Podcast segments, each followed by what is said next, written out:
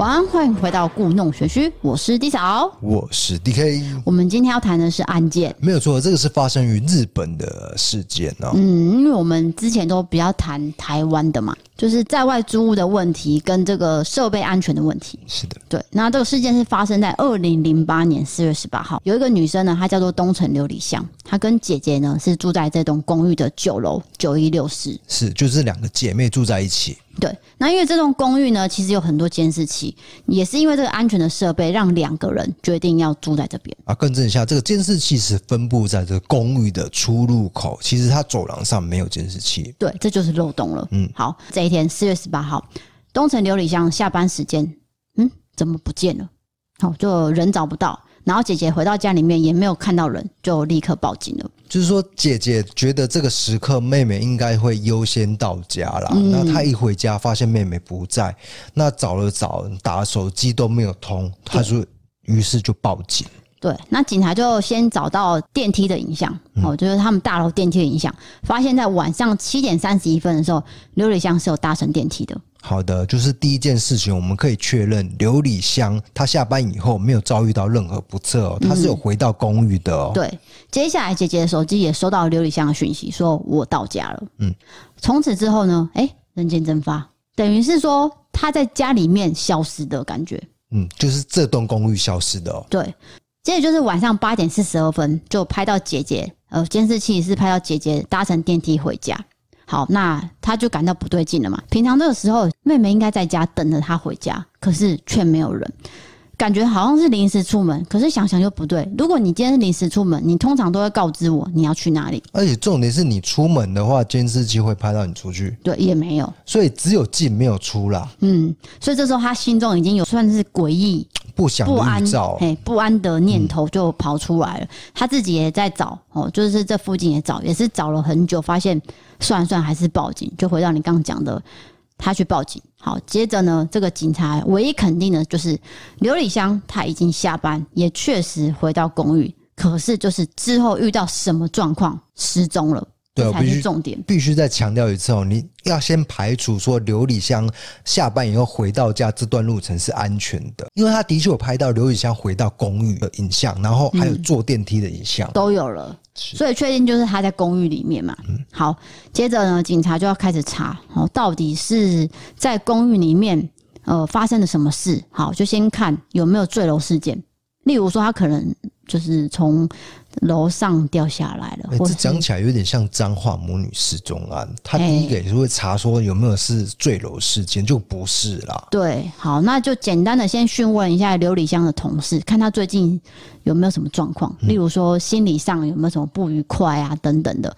可是也说没有啊，瑠璃香都很正常，大家都说不会有事，绝对不会是轻生。嗯，但是人呢，毕竟不可能。凭空消失，多少都是会存在一些迹象跟证据。接下来我们就谈到这栋公寓，它总共有九层楼，等于是这对姐妹是住在最高层楼。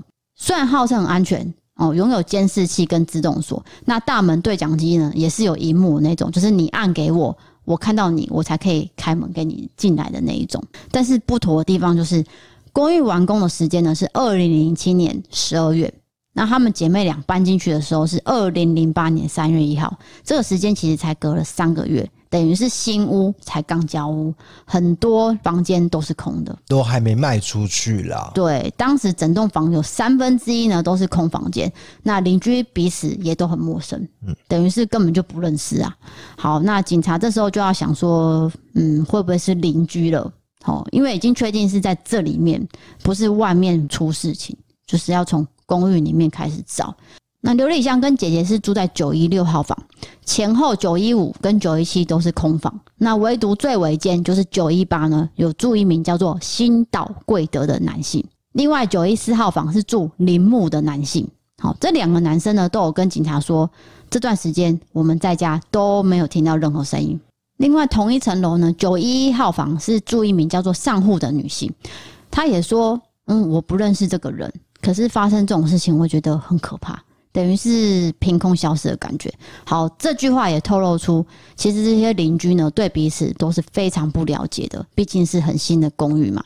接着，警察呢就在这个时候发现了九一六号房，也就是他们住的这间房间的门口有微量血迹的迹证。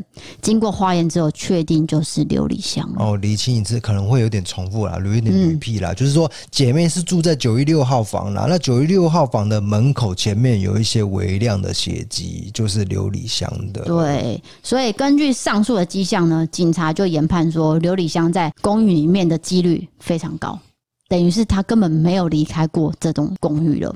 好，其实转折来了，这时候的琉璃香其实早就已经遭到凶手分尸了。更精确的说，他部分的身体已经被冲刷到下水道，所以这根本不是什么失踪身影的案件，而是血腥的谋杀案。一开始以为是神隐事件，嗯，但是没有想到，原来他是被谋杀，然后还被分尸，到底是怎么发生？那凶手又到底是谁呢？好，那我们开始把可疑的对象都讲出来好了。第一个姐姐东城惠美，第二个九一八号房的新岛贵德，第三个九一四的铃木先生。第四个上户小姐，第五个外人入侵，这些都有可能哦。你所谓的第五个就是随机杀人的意思嘛？对啊，就是从外面跟进来，例如说跟踪狂啊。可是我觉得应该优先排除这个，因为如果是有外人入侵的话，第一他没有钥匙哦，这个是很安全的公寓嘛。嗯。然后第二，他应该会有监视器录像，说哎，这个人不是他的住户，嗯。所以我觉得我们可以先排除这个，我们先锁定在。其他住户上面。好，那我们必须要说的是，这位凶手其实算是深思谋虑型的。他似乎呢可以冷静的面对警方给予的压力，甚至在案件爆发初期，很多记者不是都会去那个案发现场去访问当地居民嘛？其实这个记者有访问到各楼住户，还有采访到凶手。是的。可是这个凶手呢，面对镜头是完全不怯场，而且还可以。应答如流，哦，完全否认说，哎、欸，发生什么事了？我不知道啊，什么事情啊？这样就很自然哦。他不但置身事外的感觉，而且还觉得就是说啊，我也在帮忙积极寻找当中啊，我也不晓得这个邻居发生什么事啊，我跟邻居也不太熟啊，他就装出这样子的一个态度。我们刚好提出五个可疑的对象，其实这五个其中一个就是凶手。是的，我直接公布了。就是九一八号房的新岛贵德，接下来就要讲新岛贵德他是怎么样的人，为什么要做这件事情呢？他是出生于一九七五年一月五号，他在四个兄弟姐妹中，他是长子的身份。他的工作是游戏工程师，不过呢，他自认为他没有受到重用，所以他就辞掉了工作，他就成为派遣人员。所谓的派遣人员，就是有工作才会叫你，哦，就是没有固定。接下来就是。他的收入呢，其实大概是月收入五十万元，也没有到很多，在职场上的表现也没有特别突出，就是比较沉默寡言。在他十一岁的时候，发生了一件影响他一整个人生观的意外，也就是小时候呢，他坐在浴缸盖上面，然后不小心不小心就掉入了滚烫的热水，整个严重灼伤他的大腿，他大腿就有一整片的那个伤口。所以这件事让他觉得对人生上来说是有点自卑的，因为你知道小学生他需要穿一些短裤啊，嗯，你想一下那个樱桃小丸子的画面，对对对，他们不是上体育课都穿短裤嘛？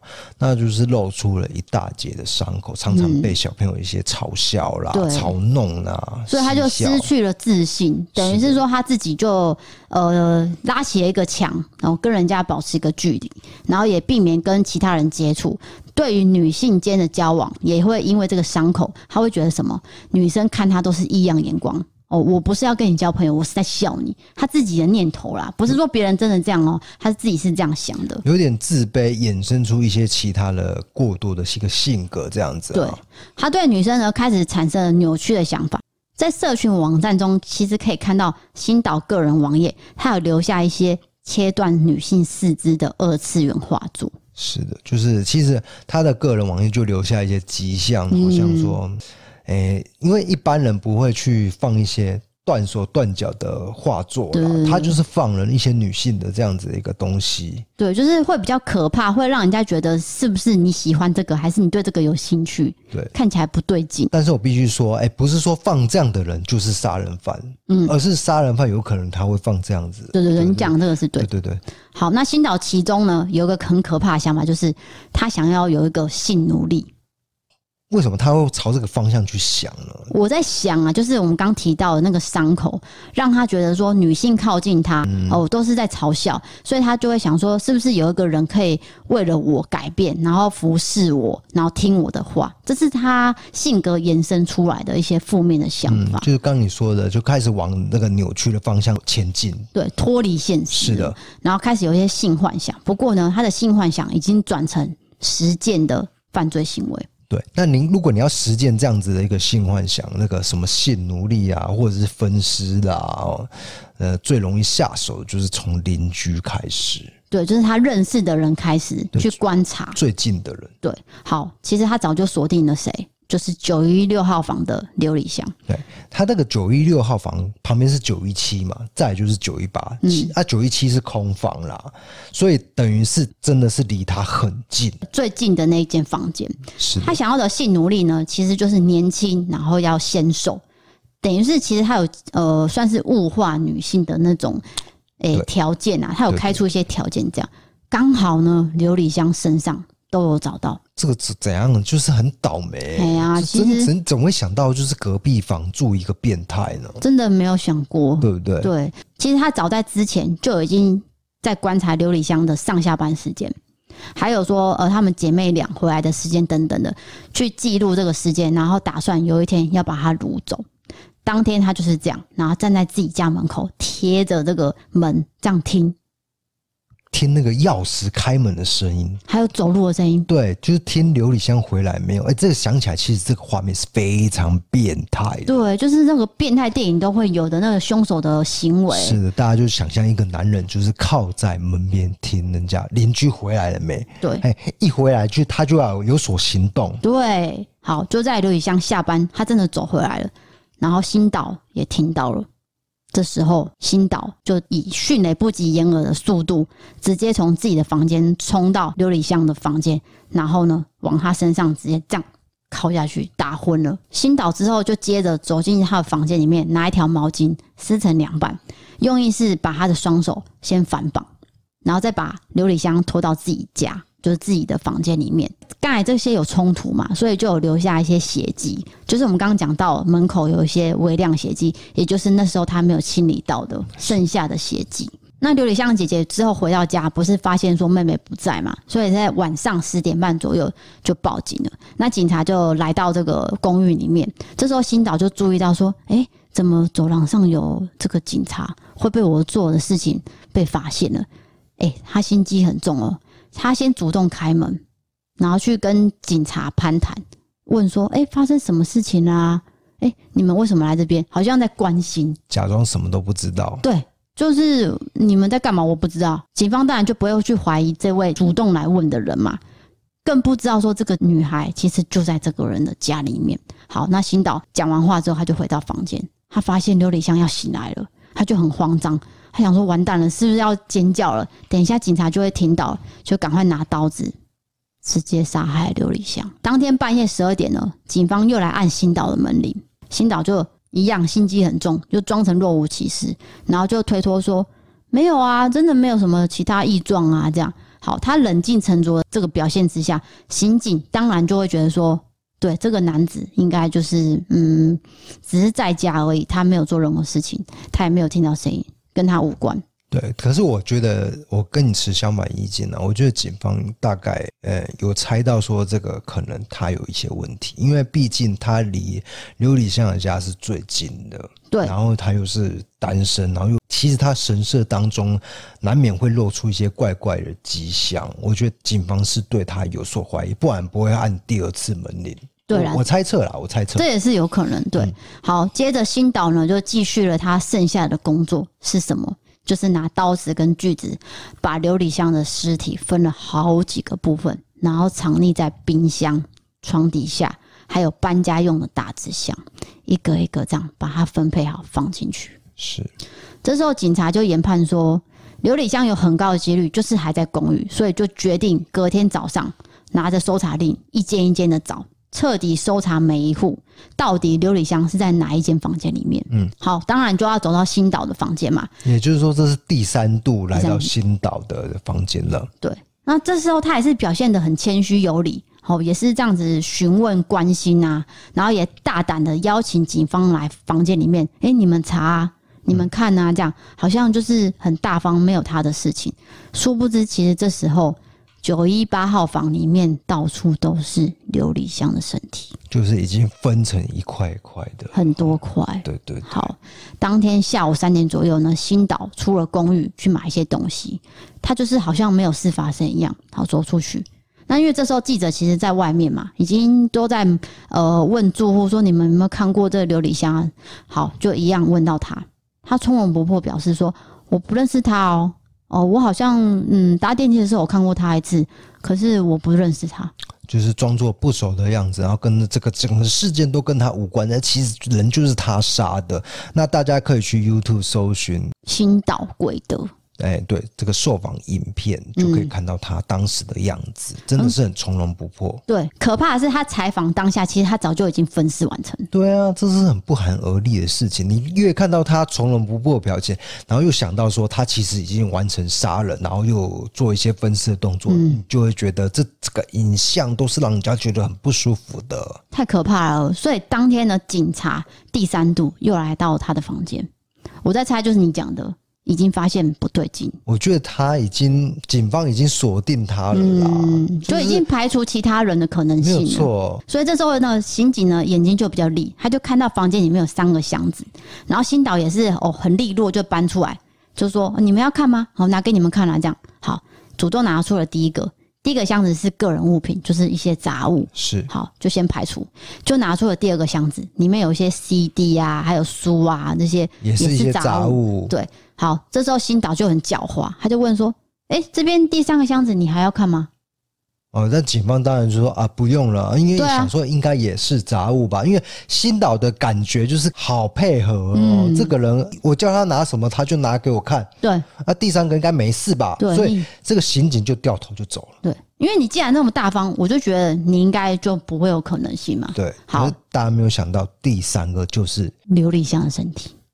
流理香尸块在里面，对，有一部分是放在里面的。是的。好，在远景呢三度查访之后，新岛就是彻底展开了毁尸的作业，也就是他切碎了所有的部分，就是每一块身体全部切碎，然后成为肉末之后，再冲到厕所，然后有一些无法剁碎的骨头，他就先藏在冰箱里面，花了好几天的时间去熬煮。你要想说他在熬煮人的骨头，欸，哎，嗯，这是一个很变态的事情哦，喔，是炖排骨那种感觉，对对对，天啊！可是那个是人骨，欸，对，他就是呃把它化成比较绵密的一些东西，然后再把它全部冲到马桶里面。对，那稍微大型的骨头呢，它就是放在垃圾袋，然后一样去上班，然后在途中。随意丢弃。我觉得他最厉害的就是说，不是厉害，我不是并不是夸奖他，嗯、就是说该上班的时候他就去上班，他也没有请假，没有。哎，他行程跟以前都是一模一样，所以警方就觉得他可能，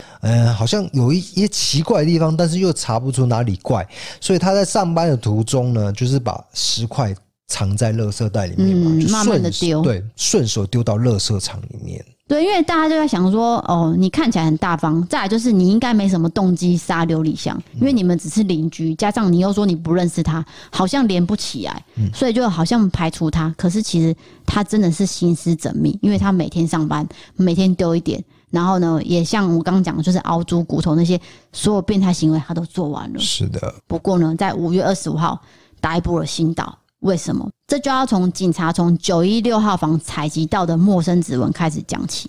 这枚在玄关发现的指纹呢，被认为跟劫持琉璃箱有很大的关联性，所以警方呢要求对公寓里面的每一个住户、每一个人都采集指纹。这边也是很戏剧性的情节哦，大家仔细听。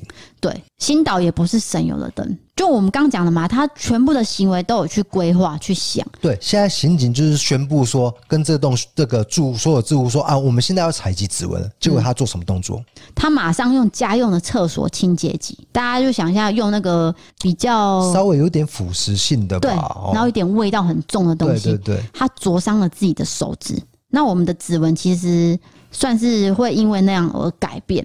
不过是暂时的，嗯，只是暂时的，它不是永久性的灼伤。对，所以第一次比对的时候呢，新岛呢就逃过一劫了，就没有找出这个指纹核对出是他啦。对，因为他已经改变了指纹，可是他没有料到的是，刑警在数天之后呢，又对住户采集了第二次的指纹。所以我跟你讲，这个刑警其实对他从头到尾都是有怀疑的，只是要找到证据而已啊。对啊，嗯、要不然他怎么会采集第二次。一般来说，我们采集第一次就可以了，就，过关就过关了。嗯，可是对他采两次，对，新岛也没有想到嘛。那这时候他的指纹已经恢复成他原本的样子了，所以一经比对，就是他了。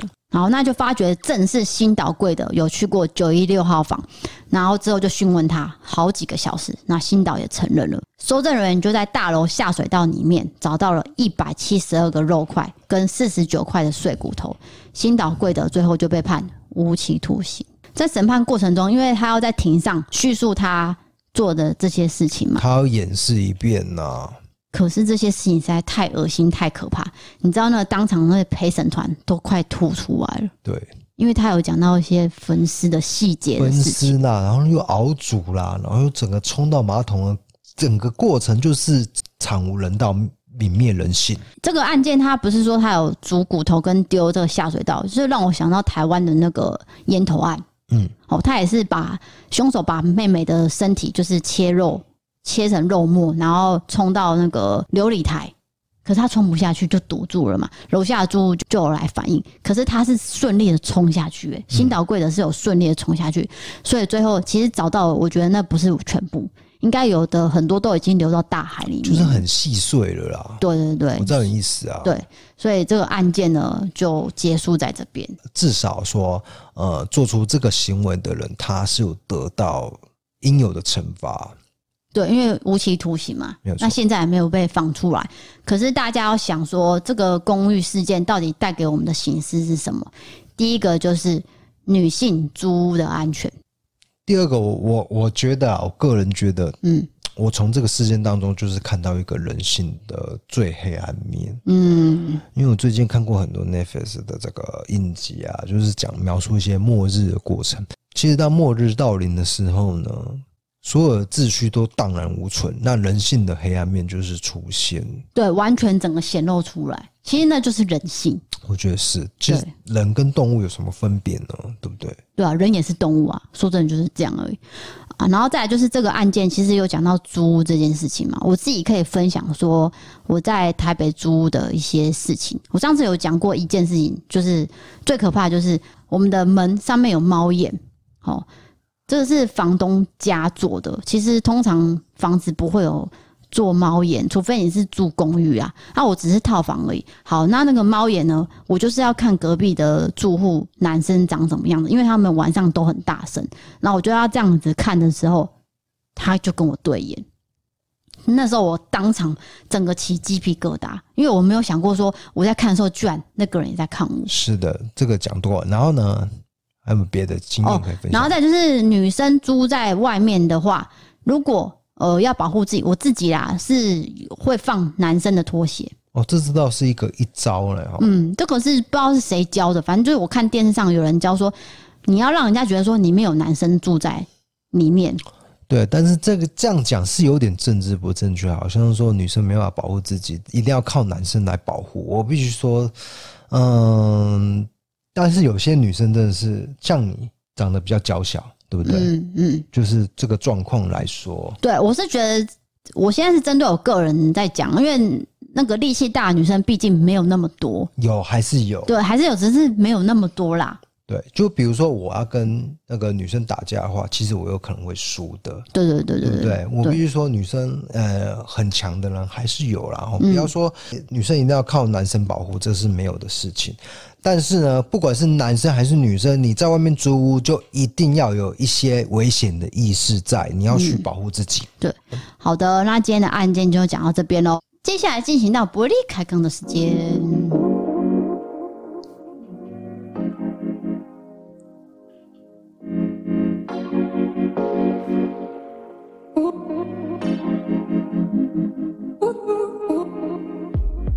今天的伯利开杠呢，先来进行到网友投稿。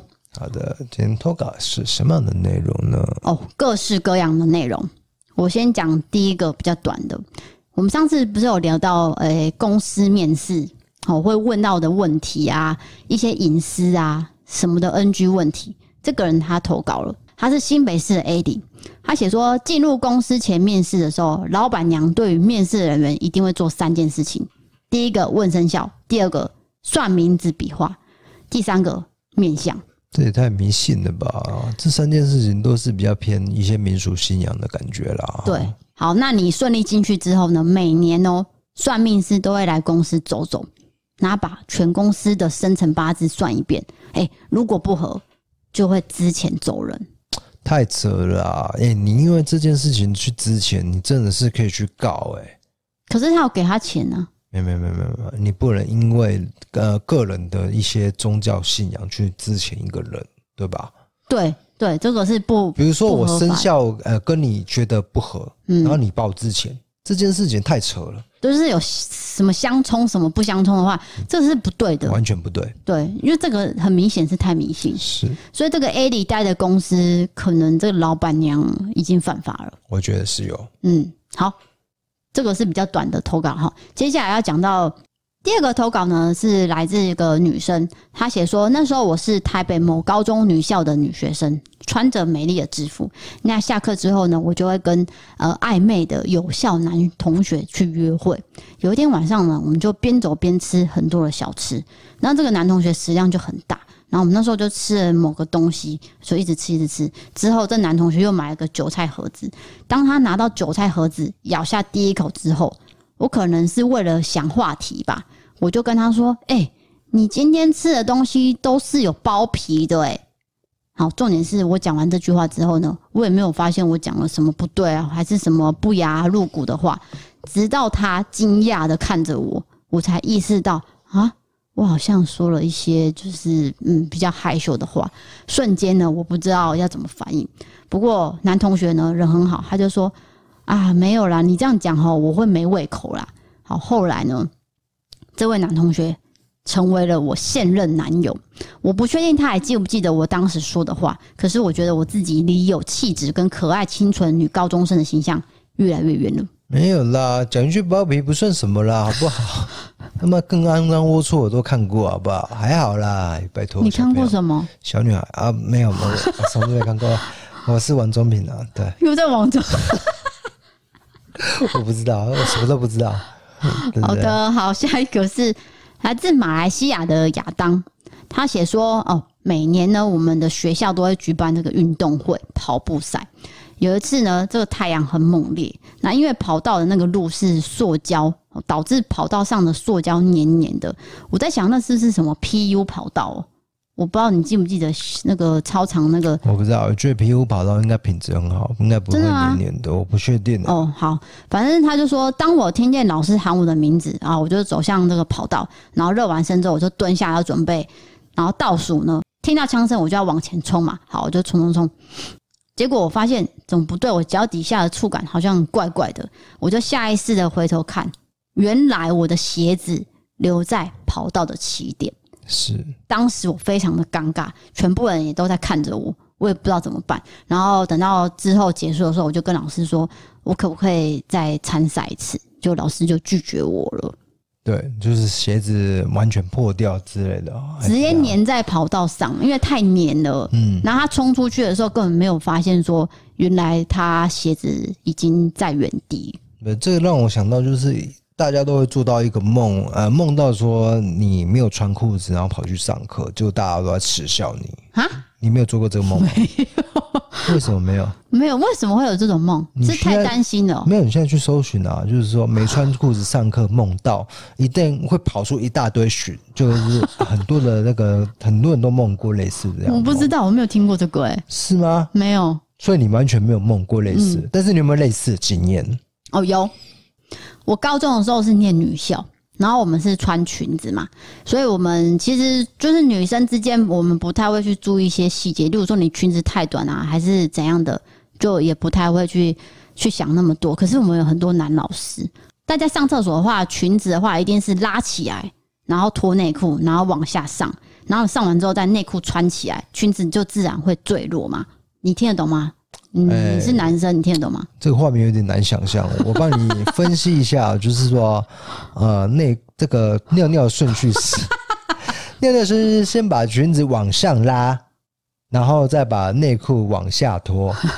尿完以后把内裤穿上。对。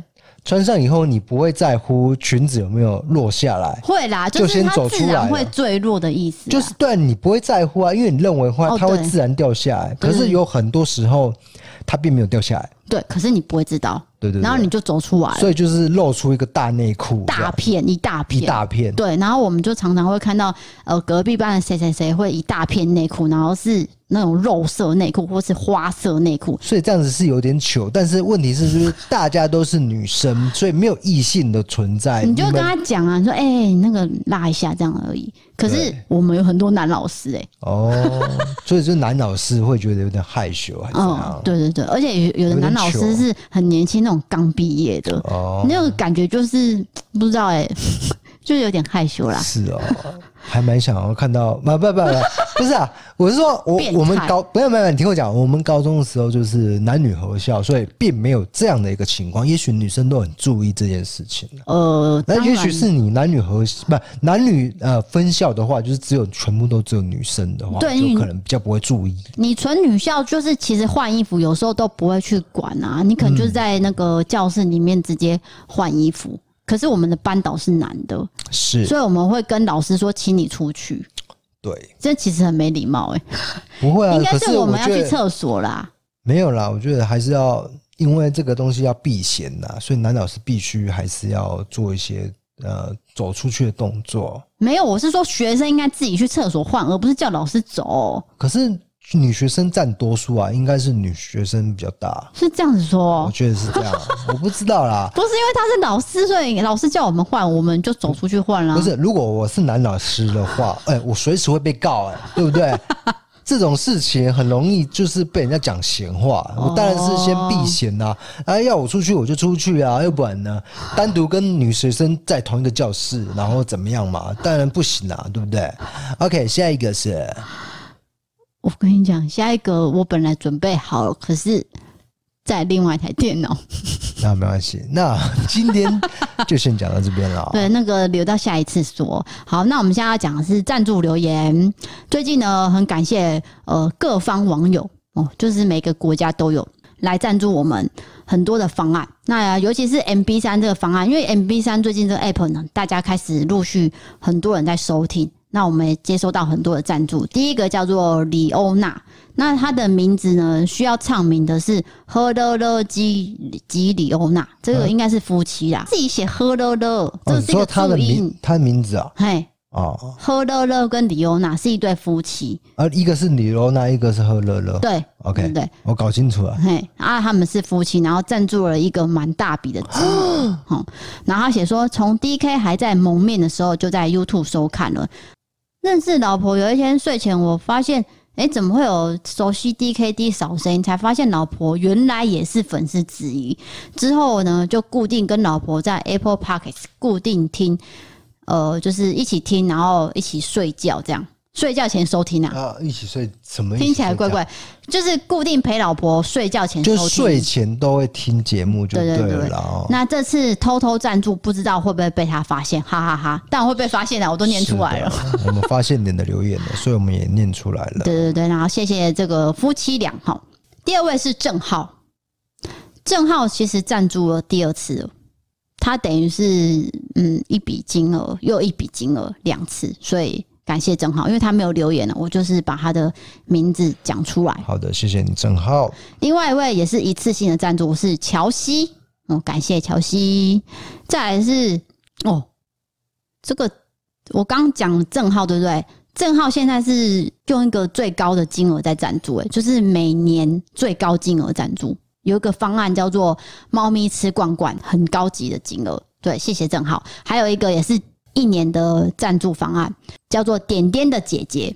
好，这两个人的金额非常大笔，感谢你们的赞助，谢谢。好的，那我也是提醒各位，就是如果说你有赞助我们在这个 MB 三 App 的话，记得要去收 email 的信，你们要回复这个唱名的名称。然后留言给我们，我们就会在节目中念出你们的名字跟留言，还有赞助名册也会一起露出，再来就是二九九跟三九九的方案，我们都会特别做这个电子报回馈给你们，你们会在每个月都会收到一份哦。是的，主要有有你们赞助的话，抱歉我有点结巴，有你们赞助的话，我们会做出更好的内容。对，就是有个动力，加油加油。对，没有错啊。好的你，你一定要讲刘冠廷的歌，是不是？你每一集都要讲刘冠廷，其实这也才第二集而已，那每一集、啊、没有啊，就是因为我们昨天录的啦。对啊，就昨天讲的而已啊。连续两天都录一集啦。对对对对对，好的，那今天的赞助留言就讲到这边喽。那如果喜欢我们的 Pocket，欢迎追踪留言跟五星评论，还有到 MB 三 App 留言给我们，我们都会去看哦。好，再来是。如果你有特别经验、灵异经验、好笑经验，欢迎各种经验都可以投稿给我们，然后加入我们的 IG，可以看我们的日常生活。好的，那如果你是第一次听到这个频道的听众，我再跟你讲一下，就是说我们前面会讲案件，要不然就是前面就会讲一些比较稀奇古怪的新闻啦哦。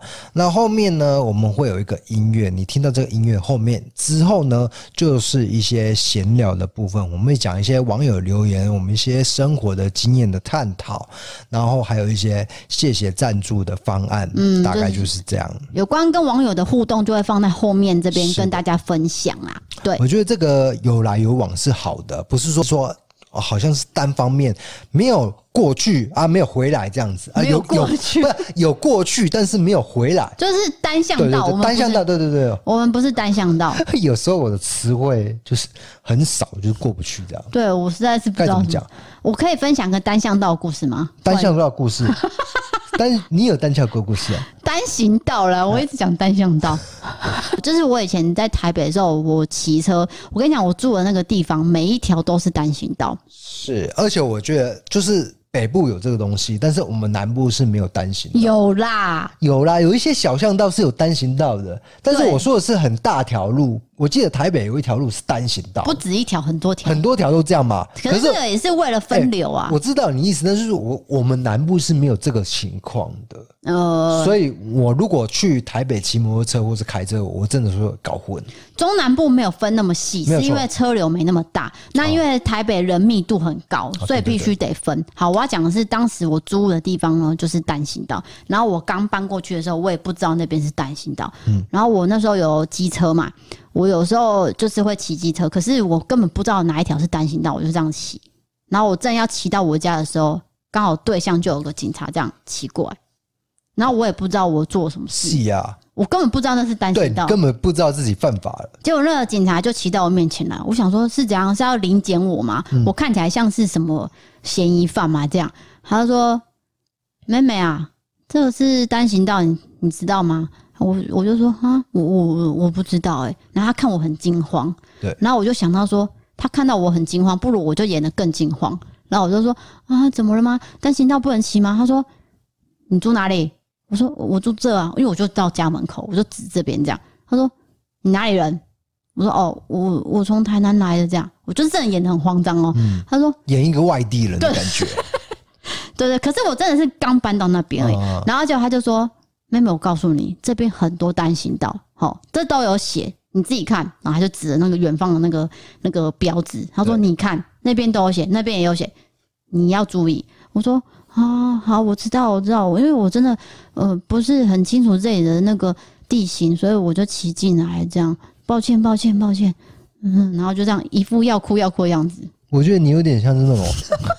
违规的外国人，他其实明明会讲中文，但是他就跟你讲啊，I I don't understand，对，I don't know what you talking about。不是因为我这也是这种感觉，很怕他罚钱呐、啊，因为我真的觉得我就不是故意的嘛。所以结局是你躲过了。对对对，那个警察就说：“好，我告诉你，请你以后不要再做这件事情，今天我就放你一马。”但是我觉得你是真的不知道。对啊。哦只是我就演的更慌张，让他不知道怎么办，他就把我放走。其实他大可以赶快开单嘛。哎，对对对，但是你讲这个，你一定会被听众骂啊。有一些听众比较守规矩，他觉得你这样不行啦。我不是故意的啦，我知道我我当然就不会做啊，只是真的是很凑巧，刚好被警察遇到。是的，大家应该都有被警察就是开单的经验吧？嗯，有。例如说我记得违规在转环岛的时候，好，这是好像是环到台东的时候，就跨越一个马路，他没有注意到那个已经红灯了，就骑过去，刚好就被抓到了。这是我唯一一次被抓红绿灯、闯红灯的经验。哦，那你可能忘记了，我们有一次在高雄，不是那个是拍照，我是说被警察当下拦下，哦，当场拦下那种经验，哦，这个是很少，就就一次而已。那其实他就是被拍照过这样，对，就是违规右转。哎、欸，我们南部真的很容易就是红灯右转，这个真的不行啊，很危险。没有，我觉得台南人没有，我觉得 啊，算了，这个不要讲什么地区，没有什么。就红灯右转这件事情，我观察过了哦，我观察过了哦。我不要说我从哪里来，可能有一些听众知道，但是就是我来那个地方真的很常发生红灯右转，就包括我自己。对，但是我来台南的时候呢，哎，我发现没有了红灯右转，我不敢红灯右转，你知道吗？完全不做了，我就改掉这个习惯。台南人真的是到红灯的时候，他们就是明明就是要呃右转，你知道吗？他们一定会等到绿灯才会右转，这才是对的啊！你讲的好像不对。没有没有没有，我都是这是正确的观念，因为你会跟那个直行车撞到嘛，对不对？对，因为我妈也被开过单啊。对对，这是正确的啊。嗯，我我觉得台南人这这方面做得不错。对，可是那个我觉得这个叫什么圆环这个造型真的很容易违规。没有错，这是我来到台南以后比较不习惯的地方。嗯，那。比如说有有一个东西叫做什么什么什么式的左转，什么式的左转，啊，自己大家自己填空。我必须说那个地方大违规，那个地方真的是很容易。啊，有这这种方式的左转，哎，真的不知道是谁发明出来的哦，大家就开始一路跟着流行。对，我必须说，就是因为我已经离开那个地方好一阵子了，没有，现现在抓很严，所以几乎已经没有人敢这样做了。再来就是，其实这样还是会撞到行人呐，不行。那有一些这个机车的权益的促进会，他们就会觉得说啊，为什么我不能跟那个汽车一样直接左转？其实这样比较顺向。哦，有一些人在促进这个事情啦，对，一定要照这样子方式转，因为浪费你的时间呢。好的，我们后面有点讲的太沉重的话题了。对啊，对啊，这是一个额外的讨论啦。哦，那大家当然是有不同的看法啦。哦，没有说谁对谁错。如果你喜欢我们的 Podcast，欢迎追踪留言跟五星评论。那也欢迎你们呢到我们的投稿专区投稿你们的任何经验，欢迎各位都跟我们分享。那投稿专区呢，我这边会筛选过后呢，我就会在节目中念给大家听。那之后呢，也欢迎各位在 B 三 App 做留言，我这边也会去收看跟按赞。对对对，那如果喜欢我们，就可以追踪我们的 IG 哦。今天的节目就到这边喽。我是 D 嫂，我是 DK，我们下次见，拜拜。拜拜。What's the problem? You say you want something when you get it, you still feel like something is missing. Who can you depend on? When you pushed everyone away, cause you're trying to be so fucking independent. The glass is always gonna be half empty if you're drinking by your lonesome. So pour another cup for me. Again, certainly. Talk about it while we roll on. I can be your therapy. You can put your trust in me. Baby, let your dreads down. It's so